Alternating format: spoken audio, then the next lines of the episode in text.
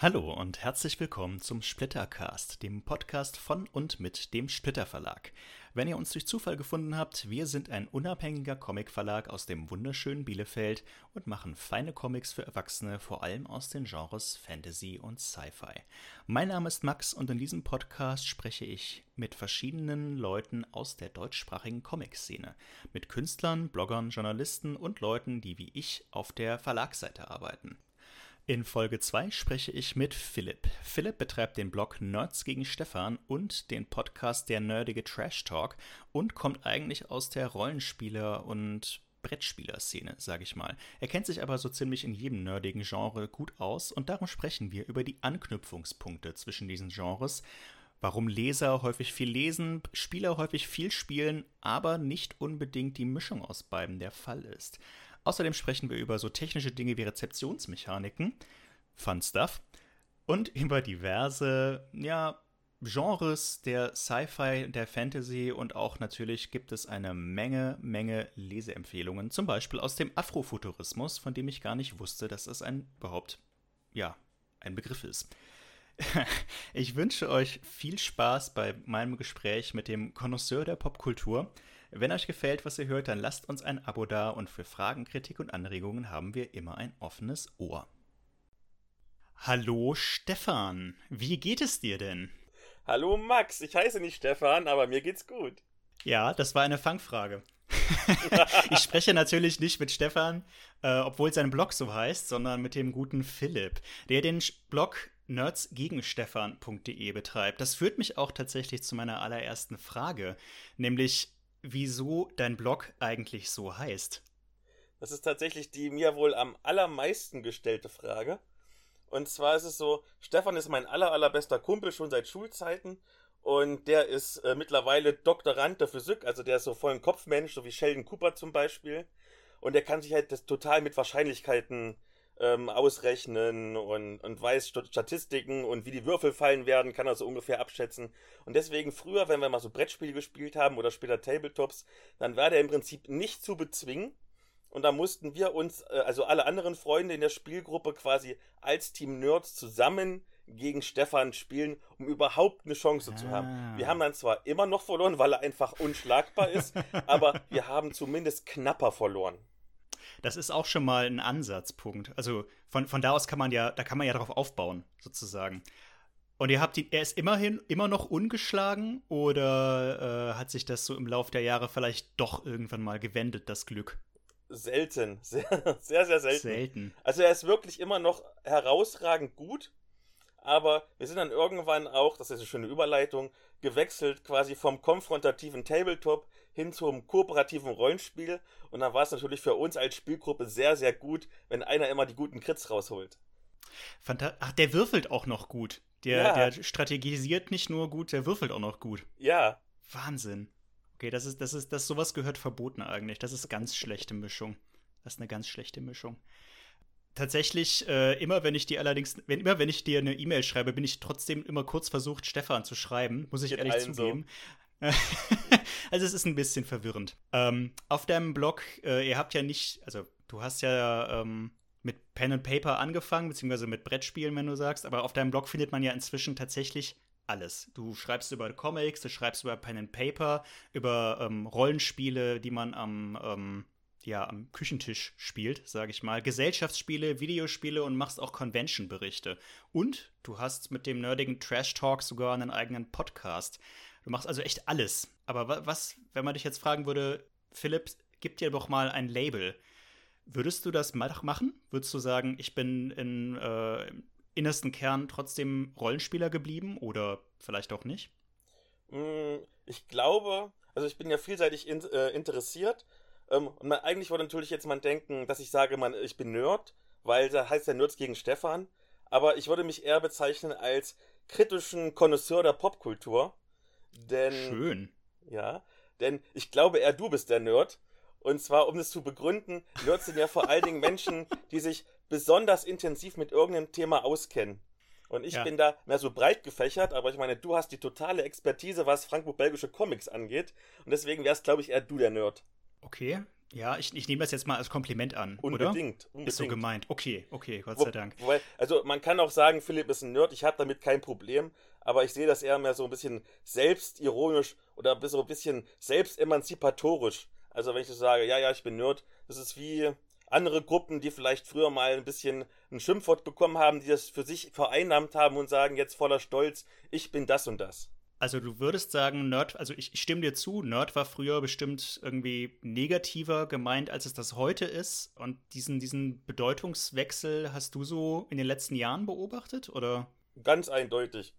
Also gerade durch, äh, das ist in der, in der breiten Masse durch zum Beispiel The Big Bang Theory äh, oder meinetwegen auch Stranger Things oder so, dass das Spielen allgemein, es müssen jetzt unbedingt Rollenspiele sein, aber Nerd-Themen in Anführungszeichen, Comic-Verfilmungen, auch Dungeons and Dragons oder gerade Brettspiel ist ja sehr populär geworden in den letzten 20, 30 Jahren seit Hitler von Katan, also von etwas komplexeren Brettspielen. Das hat die breite Masse schon erreicht und man wird nicht mehr so negativ angeguckt, wenn man sagt, ich interessiere mich für bestimmte Themen, die andere vielleicht noch nicht kennen. Aber nach der strengen Definition würdest du dich selber gar nicht als Nerd bezeichnen, sondern als Popkultur-Enthusiasten. Das habe ich richtig verstanden. Ganz genau. Okay. Also das, das würde ich auch sagen, da habe ich nicht so viel Wissen in der Tiefe. Also wenn ich das vergleiche mit anderen Leuten, sagen wir zum Beispiel Star Wars. Ich lese Star Wars Comics, ähm, ich habe sogar ein paar Bücher gelesen und natürlich die Filme alle geschaut und kenne mich ein bisschen aus und spiele auch Star Wars Brettspiele und so. Aber dieses wirklich tiefe Wissen, was echte Star Wars Nerds hätten, da bin ich ganz, ganz, ganz weit entfernt. Deswegen wird die, die wirklich die Experten sind, die sollen auch so heißen. Ich möchte den, den Namen mir nicht aneignen. Interessant, finde ich eine super interessante Ansichtsweise. Ist das denn eine bewusste Entscheidung? Also, dass du früher meinetwegen halt äh, viel Brettspiele gemacht hast und jetzt gesagt hast, ah, ich erweitere meinen Horizont jetzt mal und habe keine Lust mehr, in irgendein Thema so tief reinzusteigen? Hm, nein, ich glaube, ich hatte das. Ich glaube, ganz früher, also das erste wirkliche, in Anführungszeichen, Nerd-Thema, was ich hatte, wo ich so ein Jugendlicher war, ich glaube, wir alle Jugendlichen waren Videospiele. PC-Spiele. Ich glaube, das war das letzte Mal, dass ich wirklich ein echter Nerd war, weil ich glaube, ich konnte alle GameStar-Ausgaben, alle Wertungen von jedem Spiel der letzten 20 Jahre auswendig sagen, weil ich das verschlungen habe. Aber dann, ich meine, irgendwann wird man größer, die Interessen fächern sich ein bisschen weiter auf, dann kommen vielleicht noch externe Faktoren dazu, wie du hast deine erste Freundin oder sowas, die dich dann auch ein bisschen ablenkt. Dann hast du auch nicht mehr die Kraft und die Zeit, so richtig tief in was reinzugehen. Und wenn dann halt verschiedene Sachen sind, die du cool findest und du auch nicht die Zeit hast, dann genießt du einfach alles, was kommt, auch wenn du dich jetzt nicht so ganz knietief reinarbeitest. Ja, nee, kann ich nachvollziehen. Also, wenn ich nicht äh, beruflich so viel mit dem Thema Comic zu tun hätte, wäre ich wahrscheinlich auch, wahrscheinlich immer noch reiner Comic-Nerd, aber hätte keine Zeit mehr, noch andere Sachen nebenbei zu machen. äh, Glück im Unglück ich meine, wir werfen jetzt natürlich mit einer Menge verschiedenen Schlagworte um uns und sprechen so von den Star Wars Nerds und sind da schon richtig tief in der Unterscheidung drin, aber auf einer größeren Ebene, sage ich mal, diese Unterscheidung zwischen den einzelnen Szenen und den vereinzelten Fandoms oder Hobbys, findest du das ist sinnvoll oder ist das eigentlich ein Konzept, was sich überholt haben sollte? Hm, das ist, glaube ich, eine sehr schwierige Frage. Ich glaube, das muss man betrachten auf zwei Ebenen. Einmal aus der von außen Perspektive und dann aus der Szene-inneren Perspektive. Also, wenn du in der Szene drin bist, egal in welcher, ich glaube, ist es normal, dass du dich so ein bisschen abgrenzen möchtest von anderen Szenen. Das ist wie bei Fußballfans zum Beispiel. Wenn du jetzt Fan von Lok Leipzig bist, kannst du nicht gleichzeitig Fan sein vom Red Bull Leipzig, nur als Beispiel.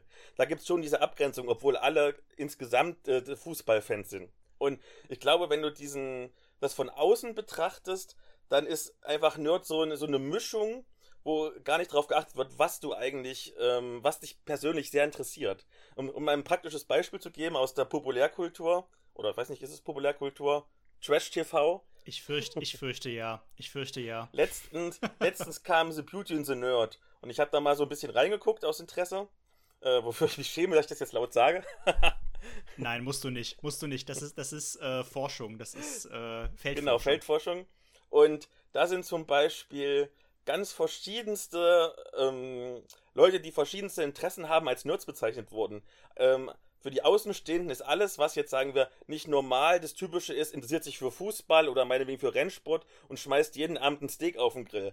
Wenn du nicht diesem, diesem traditionellen Bild entsprichst, bist du fast schon Nerd. Das sind eigentlich halbwegs normale Männer da, die ein bisschen komisch angezogen sind von der Produktion, aber es muss ja sein, damit es schön aussieht.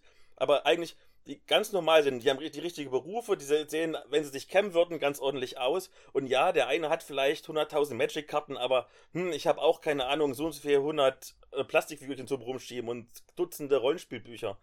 Ähm, und Außenstehende sehen das nicht, das ist dieser Unterschied. Und deswegen macht es im Prinzip keinen großen Sinn, und dass man sich innerhalb der Szene irgendwie so stark abgrenzt, aber ich kann es nachvollziehen. Aber du unterscheidest dich ja trotzdem jetzt zwischen einer Außensicht und einer Innensicht. Aber gleichzeitig ist das Label Nerd ja irgendwie in der Allgemeinheit jetzt irgendwie anerkannter. Das würde ja aber dafür sprechen, dass man sagt, okay, Nerds sind eigentlich ganz cool vielleicht teilweise. Beispiel Big Bang Theory. Irgendwie sind das ja, trotz allem haben die ja jetzt nach neun Staffeln, ich weiß es gar nicht mehr so genau, elf? alle irgendwie so eine. Oder elf? zwölf? Ach du Schande. Ich, ich glaube zwölf sogar. Okay, also am Ende haben die ja irgendwie alle so ihr Happy End bekommen, obwohl sie am Anfang schon sozial teilweise eher unverträglich waren. Und da gibt es eine gewisse Akzeptanz auf der einen Seite, auf der anderen Seite will sich dann die Nicht-Nerd-Welt doch nicht tiefer damit beschäftigen. Ja? Mhm, Verstehe ich das richtig? Das, Würdest du das so du jetzt sehen? das gute Beispiel The Big Bang Theory äh, gebracht hast. Ich weiß gar nicht, ob jetzt die Außenwelt wirklich so diese Leute akzeptiert. Ich glaube, das ist mehr so, du siehst dir und, und lachst noch milde drüber und denkst dir so, diese Nerds da. Ja, ich freue mich für die, weil ich habe die jetzt ganz lange begleitet über Staffeln hinweg. Wenn die mal eine Freundin gefunden haben, das ist ganz cool. Aber trotzdem immer so, ja, ja, trotzdem, die werden nie richtig in Anführungszeichen normale Mainstream-Menschen sein. Ja, verstehe. Und also ich, ich, ich, ich merke das auch ganz viel, wenn ich mich jetzt so unterhalte oder auch mit, mit Freundinnen oder, oder, oder bekannten Arbeitskollegen, die halt jetzt nicht so die Interessen haben, die ich habe. Also natürlich finden sie das interessant, wenn, was ich, wenn ich mal so erzähle oder wenn ich sage, hm, ich blogge darüber auch noch ein bisschen und so und so viel zehntausende Klicks kriege ich dafür und so weiter und so fort. Oder hm, ich, ich podcaste und bin in iTunes-Charts Platz 5, äh, Kategorie Hobby. Finden sie alles interessant, aber es ist immer dieses, ja, ja, der kleine Philipp da, der hat seine komischen Hobbys und ist ein bisschen seltsam. Versuchst du solche Leute, solche Freunde oder Bekannte denn ähm, für ein bestimmtes Hobby vielleicht auch mal zu begeistern? Irgendwie zu sagen, Mensch, lies doch mal äh, Roman XY, spiel doch mal mit mir hier ein kooperatives Brettspiel, was ein paar Stunden dauert. Lass auch mal zusammen äh, eine Runde Dark Souls zocken oder sowas. Wenn ich merke, dass ein gewisses, wenigstens minimales Grundinteresse da ist, versuche ich das durchaus. Also ich versuche mal natürlich den kleinsten gemeinsamen Nenner zu finden ähm, ein einfaches Beispiel zum Beispiel Superheldenfilme. Das sind ja nicht mehr einfach nur so Krach-Wumm-Actionfilme. Ein großer Teil davon würde man auch als seichte Komödie durchaus durchgehen lassen, mit ein bisschen Liebe am Ende, weil der Held bekommt irgendwie die schöne Frau. Und wenn du zum Beispiel dann jemand sagt, hm, heute ist Freitagabend, ich habe nichts vor, ich will irgendeinen Film gucken, hast du eine Empfehlung, irgendwas Lustiges, sage ich, hm, keine Ahnung, Tor 3, Ragnarok.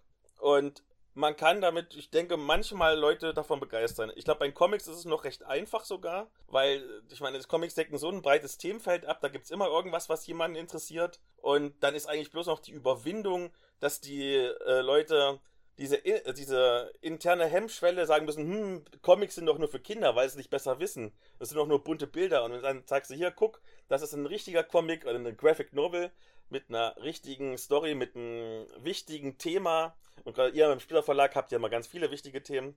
Und dann kann ich, habe ich durchaus gemerkt, ich kann zumindest Menschen offen haben. Also, die werden jetzt keine mega Comic-Nerds. Die werden jetzt nicht irgendwie mit mir nächstes Jahr auf die Comic-Con wieder gehen.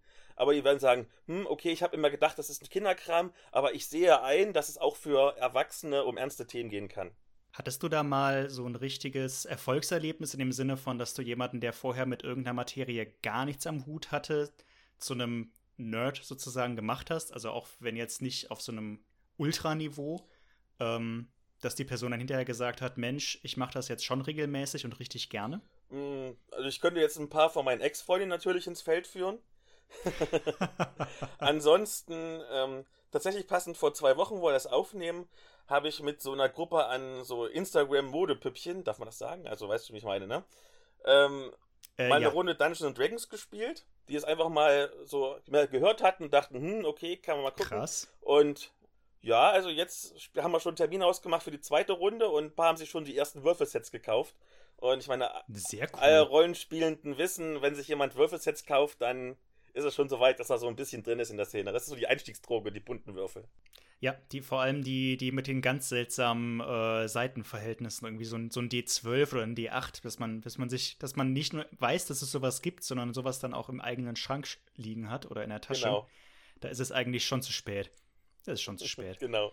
Das heißt, du würdest sagen, das knüpft so ein bisschen an das Thema aus unserer letzten Folge, wo ich mit Sandra über das ähm, Comiclesen und den Einstieg ins Comiclesen gesprochen habe. Du würdest auch sagen, wenn man den richtigen Winkel findet, zum Beispiel, dass man halt sagt, okay, Superheldenfilme haben häufig auch ein romantisches Element oder wenn man gerne viel mit Leuten kommuniziert. Ich glaube mal so äh, Instagrammer oder Instagrammerinnen machen sowas ganz gerne, dann ist vielleicht so ein kooperatives Pen-and-Paper-Spiel, wo man ja auch im Grunde stundenlang nur quatscht, äh, ein guter Einstieg. Äh, würde sagen, mit dem richtigen Winkel oder dem richtigen Hebel findet man eigentlich schon für jeden auch ein nerdiges Hobby. Solange ja? er open-minded ist und sich darauf einlassen möchte. Und wenn du dann ähm, niedrige, schwellige Angebote machst, also zum Beispiel, um jetzt wieder zu kommen auf diese Instagram-Runde, da war ja wirklich, die Charakter war schon vorgefertigt, ich habe wirklich das aller, aller einfachste Regelsystem genommen, was ich gefunden habe. Ich habe vorher gefragt, hm, was hat, worauf habt ihr denn Lust? Dann wollten sie Fantasy, dann habe ich gefragt, hm, was für Fantasy?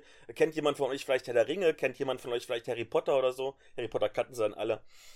Und da habe ich dann was zusammenkonstruiert, was sie alle abgeholt hat, weil sie das schon konnten. Aber du musst schon ein minimales Interesse haben. Also, wenn jetzt jemand von prinzipiell sagt, nee, das finde ich komisch, das will ich nicht machen, dann brauchst du dich nicht bemühen, weil dann bringt es nichts. Gibt es meiner Erfahrung nach tatsächlich aber nur noch selten. Also gerade weil inzwischen echt viele, viele Leute zumindest in der, man, wie man so schön sagt, in der werberelevanten Zielgruppe, also so bis, bis 50, 60, zumindest von D&D &D zum Beispiel schon mal gehört haben. Oder äh, mein, an MCU und DC-Filmen kann man kaum noch vorbeilaufen. Und irgendwie findet man ja inzwischen wirklich fließende Übergänge von jedem Hobby ins andere.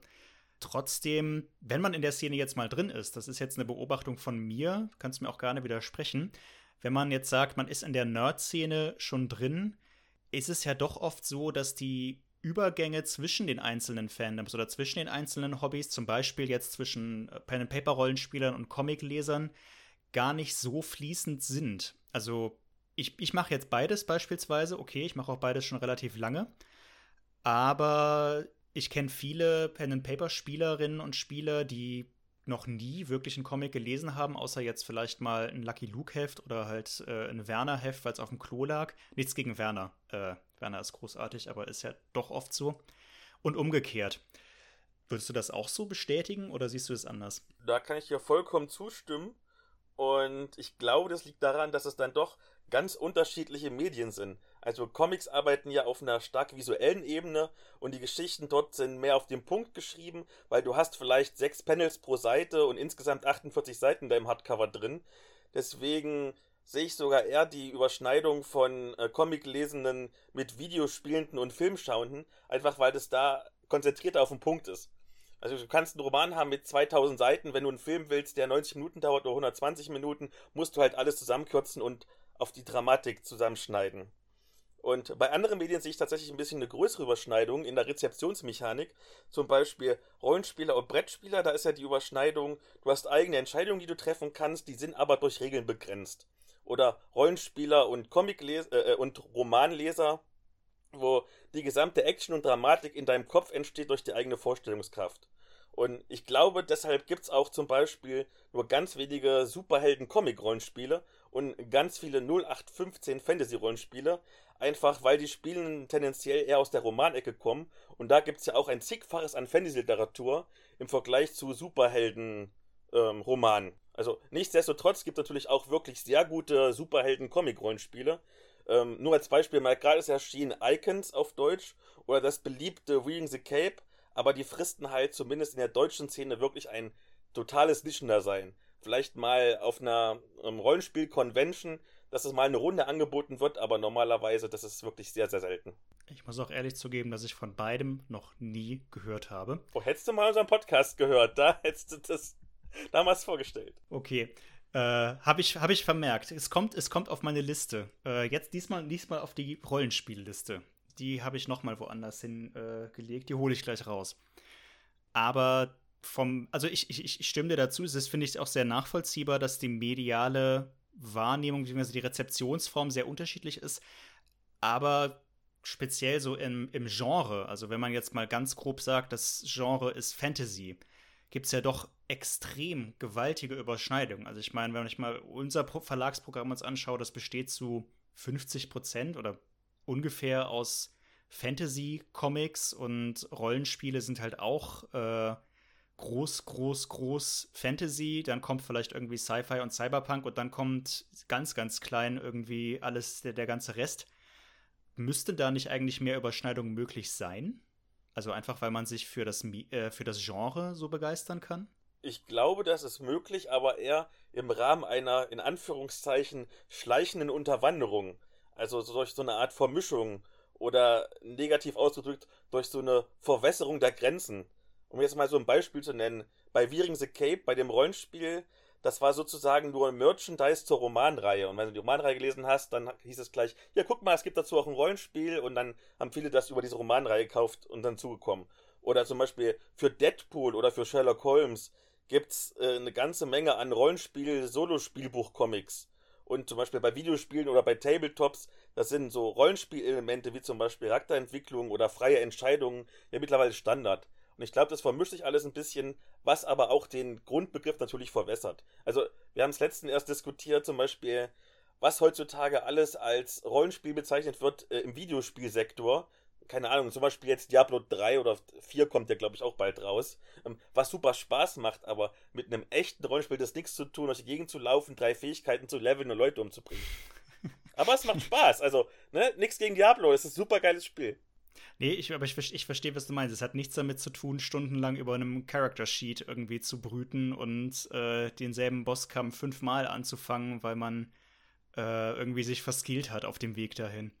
Ja, genau. Ähm, wenn, wenn, man das jetzt mal als Rollenspiel definieren möchte. ich meine, da gibt es natürlich auch eine breite, eine große Bandbreite. Ähm, das heißt, du würdest sagen, da ist Potenzial, aber es wurde bisher noch nicht richtig angepackt. Es wurde zu wenig angepackt. Also ich glaube, es gibt zu wenig, in Anführungszeichen, Cross-Promotion zwischen den einzelnen Nischen. Wie oft, wenn du, keine Ahnung, einen, Star Wars-Film siehst, wie oft erfährst du dann, wenn du dich nicht gezielt dafür interessierst oder in den Laden gehst, dass es dazu Comics gibt, dass es dazu eine super tolle Rollenspielreihe gibt, dass es dazu gute, spannende Brettspiele und Tabletops gibt. Das erfährst du nicht als normaler Filmrezipient, der das zum Beispiel mal abends auf ProSieben guckt. Stimme ich dir voll zu äh, musste ich tatsächlich, also das Beispiel fand ich gerade extrem gut, weil ich das äh, von den, obwohl ich sogar ja äh, hier arbeite, lange Zeit auch nicht wusste, dass es Star Wars Comics gibt und die teilweise auch echt lesenswert sind. Sogar ähm, hier Ingo Römling, der Malcolm Max macht, weiß nicht, ob du das kennst, eine unserer erfolgreicheren hm. Eigenproduktionen äh, oder unserer erfolgreichsten Eigenproduktionen. Ähm, der sogar der, der hat auch Star Wars Comics gezeichnet, ganz viele Star Wars Rebels bei Panini erschienen dann würde ich mir jetzt einfach mal von dir vielleicht so ein paar Marketing-Tipps abholen lassen. Wie würdest du dir das denn vorstellen? Also sagen wir mal, du willst ein, ich weiß nicht, ein, ein, nee, lass es, lass es uns mal an einem konkreten Beispiel machen. Kennst du Lazarus, die Comicreihe? Vom Namen. Okay. Ist eine Comicreihe, erscheint auch bei uns, äh, geht um eine Sozialdystopie. In der fernen Zukunft äh, hat, ist die Welt halt irgendwie so von 13 großen Familien unter sich aufgeteilt worden, die es sind Konzerne, die aber halt auch Familienunternehmen sind. Es gibt keine Nationalregierungen mehr, sondern halt nur noch diese Familien. Und jeder von denen hat halt mindestens einen Lazarus. Das ist so ein genetisch modifizierter Überkrieger, teilweise auch robotisch, also sehr unterschiedlich. Und Kämpfe oder Kriege finden halt hauptsächlich dadurch statt, dass diese Lazari sich miteinander schlagen. Das ist eine Comicserie von Greg Rucka und Michael Lark. Ziemlich cool, ziemlich erfolgreich auch. Und da gibt es auch eine Pen-and-Paper-Rollenspiel-Variante von. Ich kenne das System zugegebenermaßen nicht. In den USA ist das so erhältlich. Ich glaube, in Deutschland wurde es noch nie geportet. Aber sagen wir mal, wir würden das jetzt äh, oder wir würden das verlegen wollen oder irgendein Spieleverlag würde das verlegen wollen. Wie sollte man da so eine Cross-Promotion aufziehen? Ich denke, es wäre sinnvoll, ähm, beide Werke, also sowohl das Comicwerk als auch das Rollenspielwerk, in einem gleichen Rahmen ähm, vorzustellen zum Beispiel im, im Video-Special oder so, wir haben jetzt diese Comic-Reihe und dazu gibt es jetzt als neues Merchandising-Produkt in Anführungszeichen auch die Rollenspielreihe. Mhm. Oder vielleicht, was bei Rollenspielen mittlerweile total äh, neue Interessenten zieht, sind ja Let's Plays oder Actual Plays. Wo also quasi eine Runde live gespielt wird oder auf Video gespielt wird.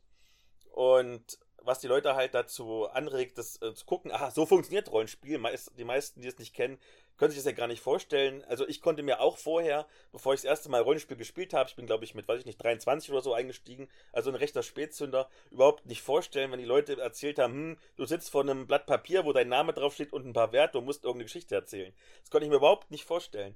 Und wenn ich damals schon YouTube gehabt hätte, hätte sehen können, aha, so und so funktioniert das, das hätte mich schon wahrscheinlich früher dazu gebracht, das selber mal auszuprobieren. Ah, okay, spannend, ja.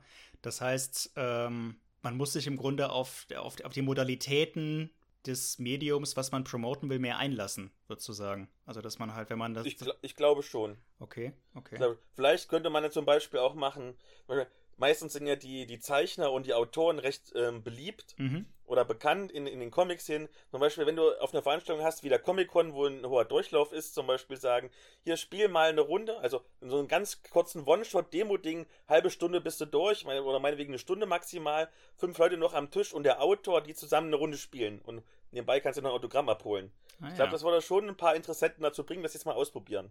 Ja, spannende Idee, auf jeden Fall. Ist jetzt natürlich mit Greg Rucker und Michael Lark ein bisschen schwierig, die einzufliegen für sowas. ja. Aber ja, okay, okay. Ist auf jeden Fall eine, eine interessant, ein interessanter Ansatzpunkt. Und ich, glaub, ich glaube, wenn ich da noch was hinzufügen darf. Klar. Ich glaube auch noch, dass ähm, Vertretensein von den Produkten auf äh, szenefremden oder ja doch szenefremden Veranstaltungen. Äh, um mal nur ein Beispiel zu nennen. Ich habe ja selber mal ein Rollenspiel geschrieben. Es kam letztes Jahr raus, das Herbstlande-Rollenspiel. Äh, basiert auf einer Romanreihe aus Deutschland. Und der Verleger, das ist im selben Verlag erschienen wie die Romanreihen. Und der Verleger ist mit dem Rollenspiel dann also quasi über die ganzen Buchmessen getingelt. Zum Beispiel, keine Ahnung, Buch Berlin und damals die BuchCon, als es noch gab und hat ganz viele Leute davon ähm, begeistern können mit so auch kleinen Demorunden und erzählen, worum es geht eigentlich, die noch nie was von Rollenspiel gehört hatten, äh, die aber kamen und sagten, hm, das ist auch aus dieser Romanreihe, was ist denn das da? Und dann hat er gesagt, ja, es geht so und so, probier's mal aus. Und sehr, sehr, sehr viele, der überwiegende Teil von den Spielenden von dem Herbstlande-Rollenspiel sind nicht echte Rollenspieler und Rollenspielerinnen, äh, die es schon seit 100 Jahren machen, sondern wirklich Leute, die damit angefangen haben. Also an solchen punktuellen Überschneidungspunkten würdest du sagen, funktioniert das eigentlich ganz gut. Denn ich muss ehrlich zugeben, wir haben das ja mal zeitlang auch versucht. Wir hatten ja auch mal einen Stand auf der Spiele in Essen und solche Sachen. Und den darauf, äh, so kam ich auf das Thema ja überhaupt erstmal so von sich aus ist diese Schnittmenge halt eher gering, muss man eigentlich sagen. Aber das heißt, du würdest sagen, man muss eigentlich eher die Produkte, oder ja, das ist jetzt natürlich schon wieder sehr aus einer Produzentensicht sozusagen so beschrieben. man braucht ein, bestimmte, ein bestimmtes Ding, was irgendwie diese Fusion aus den beiden ähm, Medien schafft. Und dann kann sich das in beide Richtungen auch fortentwickeln. Ich glaube schon, ja. Wir machen mal einen kleinen Themenwechsel, bevor wir uns jetzt zu sehr in Technikalitäten äh, verstricken. Äh, wir haben jetzt viel über Science Fiction und Fantasy gesprochen und auch wenn du im Vorgespräch gesagt hast, dass du gar nicht so viel Science Fiction Fantasy äh, gelesen hast, wie ich zumindest angenommen habe, wollte ich dich doch mal nach ein paar All-Time Must-Reads, also ein paar All-Time äh, Favoriten überhaupt aus dem, vor allem aus dem Genre Science Fiction mal fragen, die jeder lesen sollte, der sich für diese Genres begeistern kann. Denn auch wenn du das jetzt abgestritten hast, das sind schon Genres, die auf deinem Blog und generell relativ dominant vertreten sind. Durchaus. Also das erste, was mir eingefallen ist, ist natürlich Robert A. Heinlein mhm. und dann natürlich Starship Troopers. Oh, fantastisch. Ja, wir haben uns ja schon mal über E-Mail damals ein bisschen ähm, diskutiert zum Thema, ob die Verfilmung gut oder schlecht ist. Ja, ich erinnere mich dunkel. Aber ich glaube, über das Buch kann man nicht streiten. Das Buch ist wirklich großartig. Ja, definitiv. Der hat auch, der hat auch viele andere äh, Romane geschrieben, die in diese Richtung gehen, die jetzt nicht alle so toll sind. Also ich habe beispielsweise nach meiner Begeisterung für Starship Troopers mal Space Cadet gelesen. Mhm. Ja, okay. Du machst ein Meisterwerk und die anderen sticken dagegen ab. Ich glaube, das ist vollkommen normal. Kann man nicht viel machen. Ja, kann man nicht viel machen. Und was ich auch noch hatte, das ist ein neueres Werk, aber ich glaube, das ist auch so ein bisschen die Zukunft der Literatur. Und zwar das Buch Lagune. Und zwar, das ist Afrofuturismus. Also es spielt in Nigeria und ist von einer afrikastämmischen Autorin geschrieben worden. Von Nedine Okarafor. Ich hab, hoffentlich habe es richtig ausgesprochen. Und ja, also in, in diesem großen Kontinent gibt es sehr viele sehr gut schreibende Autorinnen und Autoren. Und ich glaube, da kann durchaus noch was kommen. Und ich würde mir wünschen, dass zum Beispiel auch in Deutschland mehr Verlage sich trauen würden, mal so, das ist eine wirklich Indie-Literatur, auch wenn das wahrscheinlich lokal wirklich große und preisausgezeichnete Autorinnen und Autoren sind. Aber äh, bei uns ist es noch Indie und ich hoffe, das wird mal irgendwann ein bisschen größer. Aber das ist jetzt keine Tendenz, die du aktiv schon beobachtest, dass jetzt irgendwie mehr Literatur aus Afrika oder mit solchen Themen erscheint, sondern äh, in der Science Fiction meine ich jetzt oder in, der, in Genre-Literatur, sondern das ist ein Wunsch. Es ist mehr ein Wunsch. Also ich glaube, es gibt bestimmt jetzt im Jahr 2020 schon mehr, als es, sagen wir mal, vor 40 Jahren gab. Aber da ist noch sehr viel Luft nach oben. Jo, aber du wolltest ja auch mal ein paar Klassiker nennen. Muss, ach so, ja, wollte ich. Also es ist jetzt, äh, sind jetzt natürlich auch keine Comics, wobei ich könnte auch ein paar Comics nennen, aber ich fange mal mit, mit einem Roman an. Ähm, wenn du Starship Troopers sagst, dann würde ich immer auch, äh, was ja so eine Art, Mili was ja Military Sci-Fi ist, was ich persönlich sehr gern mag. Äh, einer meiner Favoriten ähm, ist der Ewige Krieg von Joe Haldeman. Ist auch so Military Sci-Fi, ähm, nicht mit, also schon auch mit Aliens, aber auch äh, wie Starship Troopers auch sehr philosophische Themen, aber halt erst unter der Oberfläche. Der wurde nie verfilmt, aber ich glaube, es gibt eine Comic-Adaption, die bei Carlsen erscheint. Die kenne ich aber zugegebenermaßen gar nicht. Was mir jetzt gerade erst auffällt, dass ich mir die immer noch mal besorgen wollte. Und äh, tatsächlich, wenn man jetzt äh, doch noch mal zum Comic zurückgeht, wo ich mich ja hervorragend mit auskenne, wie du eingangs schon erwähnt hast, ähm, würde ich tatsächlich auch Lazarus empfehlen. Also unabhängig jetzt von Rollenspiel, ja oder nein, das ist eine der intelligentesten Science-Fiction-Serien, die ich kenne, Comic oder nicht Comic. Und vor allem eine Tendenz, die wir leider gerade jetzt, wo in den letzten Monaten Amazon zum Beispiel einfach immer, immer größer wird, die wir leider in unserer Realität so langsam schon beobachten. Jetzt nicht unbedingt das mit den unsterblichen Kriegern, aber dass die Konzerne so langsam das Ruder übernehmen. Ja. Womit wir jetzt auch einen deprimierenden Schlusspunkt für diese für diesen Teil der Unterhaltung gefunden hätten. Ich hätte noch ein paar deprimierende Werke. ja, komm, eins kann, eins, eins, gib uns noch mal eins mit. Lass uns noch mal ein deprimierendes Werk so zum Abschluss. okay, ich gebe dir sogar noch zwei mit. Cool. Und zwar, ohne jetzt ein konkretes Werk zu nennen, aber zwei Autoren. Ja. Und zwar einmal äh, äh, Conan natürlich. Und wenn du was wirklich Deprimierendes haben willst, das geht so in die Horror-Ecke und das, was ein ähm, Fantasy-Klassiker ist, so ziemlich alles von H.P. Lovecraft. Also Ach, ja. da wirst du nicht glücklich mit, äh, wenn du es liest, aber es ist schon sehr befriedigend, sowas zu lesen. Ja, Lovecraft. Lovecraft fand ich, es ist einer von den Autoren, so wie, wie, wie Kafka auch. Du liest das und es ist irgendwie unterhaltsam und du hast aber, du verstehst es weniger, als dass du es fühlst. Also ja, diese, ja, genau. Wenn man, wenn man, wenn man jetzt äh, ein beliebiges Werk von Lovecraft liest oder meinetwegen den Prozess, du liest das und dann denkst du so, mein Gott, was passiert denn hier eigentlich? Aber verstehen tust du es nicht. Das ist auch eine beeindruckende Art zu schreiben, muss man eigentlich sagen deshalb ja auch sehr, sehr beliebt äh, in verschiedenen Adaptionen. Also Lovecraft ist ja dermaßen viel in, auch in Comics vor allem übersetzt worden. Teilweise dann, also wir haben so eine Reihe, da ist das mit Sherlock Holmes dann quer gemischt. Also Sherlock Holmes, der quasi in einem Lovecraft-Universum ermittelt. Ganz abgefahrenes Zeug teilweise. Passt aber erstaunlich gut. Ähm, mit einem Blick auf meine Uhr würde ich so langsam zu äh, unseren kleinen Schlussfragen kommen, aber natürlich nicht ohne zuvor dir die Möglichkeit zu geben, mir oder uns noch eine Frage zu stellen. Ähm, ich spreche ja auch so ein bisschen für den Gesamtverlag, zumindest maße ich mir das an, auch wenn ich bei Weitem nicht alles weiß. Hättest du etwas? Sehr gerne, sehr gerne. Und zwar, wir haben jetzt viel über Rollenspiel geredet und ich weiß zum Beispiel, die Rollenspielautoren und Autorinnen, die in Deutschland arbeiten, wahrscheinlich auch international, die arbeiten nur aus Spaß an der Freude da dran und leben teilweise vom Mindestlohn am Existenzminimum. Und da wollte ich natürlich dich fragen, wie ist denn in der Comicbranche bei euch? Ist das mehr Beruf, wo man von leben kann, oder ist es eine Berufung? Ähm, da muss man unterscheiden zwischen Autorinnen, Autoren, Zeichnerinnen und Zeichnern und den Leuten, die in den Verlagen und so arbeiten. Und auch selbst da gibt es sehr große Unterschiede. Also in Deutschland kann man vom Comiczeichnen kaum leben. Also die, die Anzahl der Comiczeichnerinnen und Zeichner, die das Vollzeit machen können und auch tatsächlich nur Comics und Comicstrips machen, die kannst du fast an einer Hand abzählen. Da gibt es sehr, sehr wenige. Also ich glaube, äh, Ralf König kann das bestimmt, Flix kann das wahrscheinlich und ein paar weitere.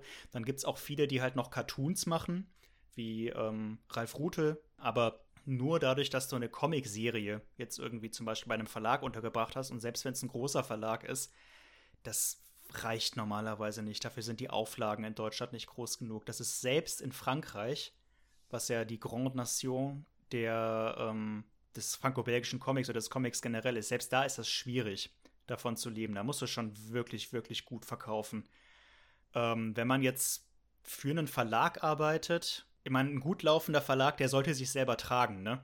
Ähm, dann ist das, sind das, das sind jetzt keine wahnsinnigen Gehälter, aber das ist in der gesamten Buchbranche so. Also selbst der CEO von irgendeiner großen Verlagsgruppe kann vom Gehalt her überhaupt nicht gegen den CEO von irgendeiner Industriefirma, also sei es jetzt Autos oder Elektronik oder was weiß ich oder auch IT, kann überhaupt nicht gegen anstinken.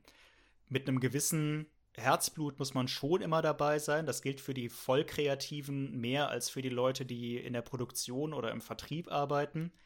Aber ja, es gibt halt auch viele, viele Verlage, die das ja so nebenbei machen. Das sind dann halt ein, zwei Leute, die bringen im Jahr vielleicht so sechs, sieben Bücher raus, aber die haben halt noch andere Jobs nebenbei. Vollzeitverleger sein oder Vollzeitverlag machen, das ist auch in Deutschland relativ selten, in dem Segment zumindest. Beantwortet das die Frage soweit oder hattest du dir was anderes vorgestellt? ich habe fast damit gerechnet, dass genau so eine Antwort ja, kommt. also ich glaube, ich, es lohnt sich nicht für mich umzuschulen. Nee, nee, wahrscheinlich nicht. Wahrscheinlich nicht.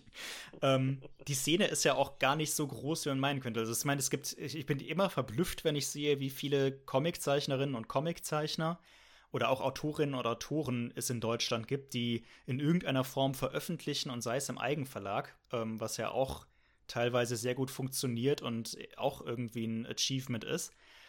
Aber die Menge an Leuten, die dann tatsächlich in Verlagen arbeiten oder in den Vertrieben oder so weiter, ist doch, doch relativ endlich. Da lernt man auf so einer Comicmesse wie in Erlangen äh, relativ schnell eigentlich alle kennen und dann ist das halt auch so. Aber ich meine, dadurch ist es auch irgendwie gemütlich. Ist ja in der Rollenspielszene auch nicht groß anders, oder? Ja, man kennt sich. Man ke jeder kennt da jeden. Also vielleicht nicht von den Spielenden, aber von den Verlagen kennt jeder jeden. Und das ist ja gerade da. Also ich war mal auf einer Messe und hab, äh, war einfach mal beim Stand von Ulysses, die ja DSA und unter anderem rausbringen, was ich vor allem spiele, wenn ich Rollenspiel spiele. Und bin da auch einfach mal aufgeprallt und habe mich mit denen ein bisschen unterhalten. Man kommt halt auch super schnell auf dieselben Themen irgendwie. Also man hat natürlich ein anderes, anderes Thema, aber dann ist man halt doch irgendwie relativ schnell bei einem selben Modus, in dem man irgendwie arbeitet. Nämlich zum Beispiel, dass man hinter seinem Produkt irgendwie doch mit einer Menge Herzblut steht und sich da sehr, sehr tief reinfuchsen kann, wenn man die Zeit hat und kriegt. Ich hoffe, äh, damit konnte ich deine Frage halbwegs beantworten. Und dann hätte ich jetzt zum Schluss von unserer Podcast-Aufnahme noch einige Fragen an dich, die ich jedem Gast stelle am Ende. Und äh, auf die du mal. jetzt nicht irre schnell antworten musst, äh, fühl dich nicht unter Druck gesetzt. Ich fange einfach mal an. Gib uns doch mal drei Comics für die einsame Insel, lieber Philipp. Da muss ich, glaube ich, überhaupt nicht überlegen. Es sind auch meine drei Lieblingscomics, die alle so ein bisschen biografisch geprägt sind. Und zwar einmal Watchmen, das war die erste Graphic Novel, die ich je gelesen habe, wo ich gesehen habe, aha, aha äh, Comics sind nicht nur für Kinder, Comics können auch echte, wichtige Geschichten erzählen. Darf ich, darf ich da kurz zwischengrätschen? Denn Watchmen war in unserer letzten Bitte. Folge ein großes Thema. Und zwar ging es darum, dass Watchmen ein furchtbarer Comic ist, um den einem Comic Leseanfänger zu geben, weil der so umfangreich und so komplex ist, dass man, wenn man das als allerersten Comic beispielsweise liest, da komplett überfordert mit wäre. Hast, wann hast du den gelesen? War das so einer deiner ersten Comics oder war das was, wo du später erst drauf gestoßen bist? Also ich habe ja auch, äh, wie beim Rollenspiel, recht spät mit Comics angefangen. Und zwar, es müsste gewesen sein, lass mich überlegen, ich glaube, da war ich 23 oder 24. Ähm, und hatte den Film vorher schon gesehen, muss ich dazu sagen. Fandst du den gut oder schlecht? Den Film? Ja. Großartig. Danke. Ich finde ihn wirklich, wirklich großartig. Danke. Finde ich nämlich auch und alle widersprechen mir immer. Die haben alle keine Ahnung. Ja, so, okay. Sprich weiter, sorry, ich habe dich unterbrochen. Kein Problem. Und die anderen beiden ähm, Filme, äh, Quatsch, die anderen beiden Comics, die so ein bisschen ähm, autobiografisch sind, sind einmal Blankets und mhm. Jimmy Corrigan, der klügste Junge der Welt. Und ohne jetzt da tief einzugehen, in beiden Geschichten finde ich mich wieder, weil es teilweise meine Jugend widerspiegelt. Ah, spannend. Ich glaube, das geht aber vielen Leuten so. Also ich, ich habe ich hab beide gelesen. Blankets äh, fand ich eher interessant, weil ich mich nicht so viel tief reinfinden konnte, aber ich glaube, Jimmy Corrigan, jeder, der irgendwie mal so das Gefühl hatte, dass niemand ihn versteht, der irgendwie mal das Gefühl hatte, dass man ein bisschen außerhalb aller Dinge steht, der wird sich da irgendwie drin wiederfinden können. Und es ist halt grafisch extrem interessant aufbereitet. Also ich weiß nicht, was für eine Ausgabe du hattest. Meins hat, meine hat so ein ganz seltsames Format, ist irgendwie so ein Buchblock fast. Aber ja, genau, mit so, Bastel, mit so Bastelseiten drin, nicht wahr? Ja, stimmt. Genau, die habe ich auch, die Ausgabe. Das sind auf alle Fälle wahnsinnig gute Tipps für jeden. Also ich würde bei beiden auch sagen, das ist jetzt nicht unbedingt was, was man als allerersten Comic lesen sollte. Jimmy Corrigan habe ich zumindest, glaube ich, erst im dritten Anlauf durchlesen können. Ja, ein bisschen Ähm, zäh, das stimmt. aber auf jeden Fall echt Alltimer. Ähm, zu welchem Thema oder ja, doch zu welchem Thema würdest du dir denn einen Comic wünschen? Also einen Comic, den es noch nicht gibt, den es aber unbedingt geben sollte. Vermutlich, was ich jetzt sage, wirst du als Sci-Fi-Nerd mir sagen, das gibt's schon ganz lange. Ah, Und okay. zwar, also ich mag ja generell, wie du auch, so Military Sci-Fi ja, mit richtig fetten Raumschlachten. Aber meistens habe ich das Problem bei diesem Untergenre, dass es doch sehr, sehr macho-mäßig geprägt, teilweise in sehr, sagen wir mal, konservative gehende und mal so eine diverse, vielleicht so ein bisschen feministisch angehauchte Military Sci-Fi, das wäre doch mal ein netter Farbtupfer. das wäre tatsächlich hochinteressant. Auch vielleicht von einer Frau geschrieben, ehrlich gesagt. Mir fällt nämlich jetzt spontan. Also ich kenne tatsächlich Military Fantasy, wenn man das so nennen will, äh, die von Frauen geschrieben wurde, aber mir fällt gerade kein Military Sci-Fi ein, der äh, ja. Wenn, wenn ihr als Zuhörer uns da was empfehlen könnt, schreibt's uns doch mal. Das würde mich auch privat sehr interessieren und ich gebe es dann auch an Philipp weiter. Ich habe zumindest eine kleine, ähm, einen kleinen Comic, der so in die Richtung geht, also so vom Gedanken her. Und das ist tatsächlich bei euch erschienen, der erste Conquest-Band. Mhm. Da habe ich auch gerade dran gedacht, wobei die, also ist, der ist aber zumindest nicht von einer Frau geschrieben, ja, aber hat immerhin eine weibliche Protagonistin, das stimmt. Und es gibt, geht auch um das Thema Mutterschaft und ja, ist eigentlich, ist eigentlich kein so schlechter, kein so schlechter Ansatzpunkt, aber ist halt auch nur ein Band von fünf werden es insgesamt. Und ich, wenn ich mich recht entsinne, sind die anderen vier wieder mit Männern in der, in der Hauptrolle. Und Teilweise ich auch bei dem Comic, also erzähl das du. teilweise auch Vätern zumindest, also dass zumindest so eine, so eine etwas ähm, nicht nur Männer sind äh, einsame Kämpfer und äh, brauchen niemanden. Also das, ist so ein bisschen ausgeklammert, aber halt tr trotzdem sehr maskulin.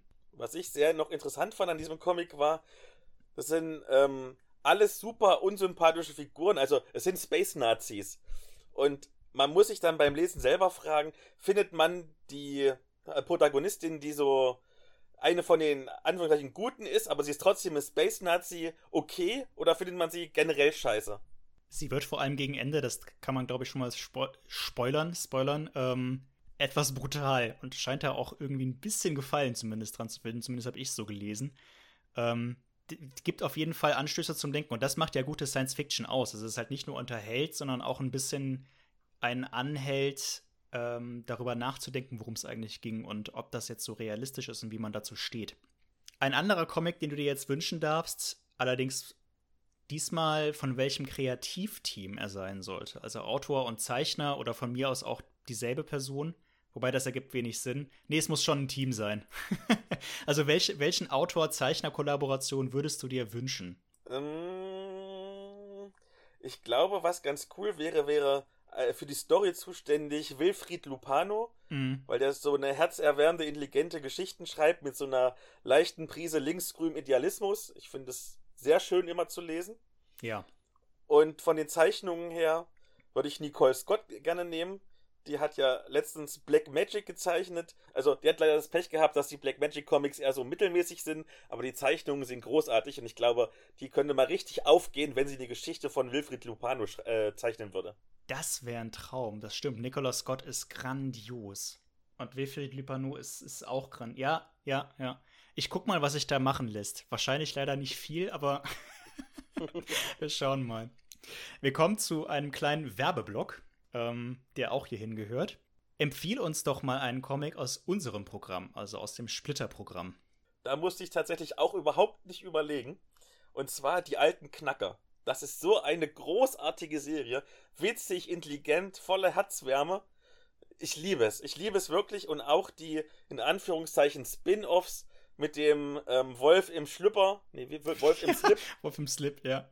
Ähm, das ist quasi für Kinder großartig, aber auch für Erwachsene. Und die alten Knacker ist für wirklich alle Erwachsenen, die so ein bisschen Herzblut äh, für soziale Themen haben, aber gern dabei auch lachen, ideal. Ja, es ist auch tatsächlich unsere absolute Bestsellerreihe. Also die alten Knacker 1, der erste Band, ist das Einzelbuch, was wir in unserer Verlagsgeschichte am meisten verkauft haben. Das ist jetzt in der achten Auflage, glaube ich. Ähm, und vollkommen zurecht. Vollkommen zurecht. Dann ähm, mehr Werbung. Gib uns doch mal eine Leseempfehlung, die kein Comic ist. Vielleicht eine aktuelle, was du vor kurzem gelesen hast und gut befunden. Oh, da fällt mir gleich was ein. Und zwar Königsfeuer von Jörg Benne. Jörg Benne ist ein deutscher Autor und Königsfeuer ist. Ähm, weißt du noch, was die beste Folge bei Game of Thrones überhaupt war? Ähm, nein, sag's mir. Die rote Hochzeit. Ach so, er, ich wusste schon, was passiert, darum hat die mich nicht so gekickt. Aber ja, wahrscheinlich, wahrscheinlich hast du recht, ja. Und jetzt stell dir die rote Hochzeit vor, als Roman in richtig, richtig gut geschrieben. Du hast so vier Protagonisten und Protagonistinnen, die alle sich immer da, da, treffen an diesem Ort, die teilweise gegeneinander arbeiten, teilweise miteinander, teilweise gar nicht wissen, was sie da machen, weil sie von anderen äh, höher gestellten Figuren hin und her geschubst werden. Das ist wie Game of Thrones, nur ohne das schlechte Ende. Ich bin interessiert. Wobei ich das schlechte Ende. Ach so, das schlecht. Okay, ich dachte jetzt das schlechte Ende der Roten Hochzeit. Das schlechte Ende der ganzen Serie, meintest du? Ja, genau. Oh Gott, ja. Äh, davon, davon, davon fangen wir jetzt bitte nicht an. Ich, ich kann es ich, ich kann's nicht mehr. Es, kann, es hat mir das Herz gebrochen. Lass uns stattdessen noch mit einem letzten bisschen Werbung weitermachen. Empfehle uns doch mal etwas Allgemeines. Also egal was, egal welches Medium, irgendeine Nerd-Empfehlung, die du. Na, dann nehme ich natürlich ein Rollenspiel. Ja, klar, auf jeden Fall. Ja klar, dann nehmen wir natürlich ein Rollenspiel und jetzt muss ich kurz Luft holen. Und zwar möchte ich reden über New Hong Kong Story. Das ist ein meta-popkulturelles Rollenspiel über asiatische Filme. Man spielt wow. da drin äh, asiatische Schauspielerinnen und Schauspieler, die wiederum Filmrollen spielen und sich durchs Filmbiss nicht durchkämpfen müssen. Das hat den großen Vorteil, wenn man eine lange Kampagne spielt. Wenn du zum Beispiel jetzt Dungeons Dragons spielst oder das Schwarze Auge wie du zum Beispiel, also zwei Fantasy-Klassiker, und plötzlich hast du mal Lust, Science Fiction zu spielen oder Horror zum Beispiel, dann musst du deinen lang gespielten Charakter links liegen lassen und dir einen neuen erstellen. Und das gibt's in diesem Spiel nicht, weil du bist ja Schauspieler und jedes neue Abenteuer, egal welches Genre du hast, ist quasi einfach ein neuer Film, den du spielst. Und da kannst du zum Beispiel einen Abend, einen Abend machst du einen Historienschinken, einen Abend machst du so einen Gangster-Thriller ähm, genau, und er entwickelt seine Figur weiter. Quasi, dein Schauspieler wird immer besser, kann immer mehr Sachen, bekommt deswegen auch immer bessere Rollen, größere Abenteuer. Und das wirklich cool daran ist aber nicht das Spiel an sich, sondern es sind die Kaufabenteuer, die es mittlerweile für dieses Spiel gibt. Die sind erstens total abwechslungsreich. Da gibt es zum Beispiel Jackie Chan-Komödien mit Kung Fu oder so eine Art Asia Indiana Jones oder so ein Polizei-Action-Kracher wie The Wait. Und zweitens, und das ist noch viel besser an dieser Sache, ähm, normalerweise, wenn du so ein Rollenspielabenteuer liest, vielleicht hast du es auch schon mal gemacht, das ist halt ein, ein, Buch mit viel Text und ein paar Bildern drin und vielleicht noch eine Karte. Und die das herstellen, so ein kleiner Indie-Verlag, die haben aber Connections zu einer Druckerei und packen dir halt alles, was mit Papier zu tun hat, da rein. Also du hast da kiloweise Karten dabei, Gimmicks, Handouts, noch und nöcher. Sodass selbst absolute Spielleitungsanfänger problemlos losleiten können, weil sie einfach alles in der Hand haben. Das klingt fantastisch. Das klingt absolut großartig. Ja, ich, ich sage auch persönlich vielen Dank für diesen Tipp. Gerne. Klasse. Okay, allerletzte Frage für heute. Wenn du einen Wunsch frei hättest, einen Nerd-Geek-Popkultur-Enthusiasten-Wunsch, was wäre das? Vollkommen egal. Ich gebe dir mal ein Beispiel. Mein Wunsch für heute wäre, dass Terry Pratchett wieder aufersteht und noch ein paar Romane raushaut. Denn die letzten Romane, die er, wie ich vor kurzem gelernt habe, ja schon mit seiner Familie zusammengeschrieben hat, oder zumindest mit Co-Autoren, fand ich richtig gut wieder. Was wäre dein Wunsch? Da muss ich nicht lange überlegen. Eine Neuauflage von Babylon 5. Ah, oh, fantastisch. Großartig. Also, ich wäre da sogar offen. Also, es könnte zum Beispiel, weiß ich nicht, ein drei Stunden Filmopus sein, was jeweils eine Staffel abdeckt. Oder so eine Netflix-Serie über zehn Folgen äh, was immer so eine Staffel wäre. Ich bin ganz offen, aber macht es, weil dieses Universum ist großartig und die Geschichten sind großartig. Babylon 5 würde sich für unser Streaming-Zeitalter eigentlich auch extrem gut eignen. Also die haben schon damals, als es ja noch gar kein Streaming gab, ähm, Babylon 5 ist ja schon eine etwas ältere Science-Fiction-Fernsehserie, haben die ja im Grunde schon Plots gehabt, die sich für so Binge-Watching geeignet hätten. Also die hatten ja immer schon eine extrem durchgehenden roten Faden und auch relativ komplexe Handlungsstrukturen. Ich habe letztens gehört, das wäre sogar die erste relevante Serie gewesen, die das durchgezogen hat mit diesem äh, durchgehenden Handlungsfäden. Es ist auf jeden Fall ein Wunsch. Äh, ich würde die Petition unterschreiben, sagen wir es mal so. Sehr schön. Vielen Dank, Philipp, dass du heute dabei warst. Wir kommen mal zum Ende unseres kleinen Podcasts. Ich fand es sehr interessant. Äh, das waren auf jeden Fall auch eine Menge Einblicke, die ich so noch gar nicht hatte und äh, für mich auch professionell durchaus fruchtbringend. Ich habe mir fleißig Notizen gemacht und werde das äh, bei Zeiten mal umsetzen so. Und ich werde auch auf jeden Fall dieses Rollenspiel mal angucken, was du empfohlen hast zum Schluss. Wenn ihr auch äh, von Philipps Wissen profitieren wollt oder von Stefans Wissen, nein, ich weiß, blöder, Scherz am Ende. Wenn ihr auch von Philipps Wissen profitieren wollt, dann schaut auf jeden Fall mal auf seinem Blog nerds-gegen-stefan mit ph.de rein und hört in seinen Podcast Der nerdige Trash Talk rein. Auf beiden Plattformen kriegt man einen bunten Blumenstrauß an Empfehlungen und auch interessanten Einblicken. Also ich bin immer wieder überrascht, oder was heißt überrascht, positiv überrascht, wie, auch wenn du sagen würdest, dass du dich gar nicht so gut auskennst, wie gut du dich doch auskennst mit allen möglichen Sachen, über die du da schreibst und sprichst. Mir macht das eine Menge Spaß. Vielen Dank, dass du da warst, Philipp. Ich hoffe, du hattest auch eine gute Zeit soweit. Wenn ihr. Ich danke dir. Also erzähl du weiter. Wenn ihr ähm, Fragen, Kommentare, Anmerkungen, Anregungen, was auch immer für uns und für mich habt, dann schreibt uns an info@splitter-verlag.de oder in die Kommentare von wo auch immer ihr diesen Podcast hört. Abonniert uns, wenn es euch gefallen hat. Wir haben noch ein paar weitere Folgen in petto demnächst. Und schaut auch gerne bei uns auf der Website vorbei, splitter-verlag.de. Da könnt ihr euch zum Beispiel mal in Lazarus reinlesen. Vielen Dank, Philipp. Ich wünsche dir noch einen schönen Abend. Und ja, Vielen Dank, Max. Schön, dass ich dabei sein durfte und auch dir einen schönen Abend. Danke sehr. Macht's gut, alle. Tschüss.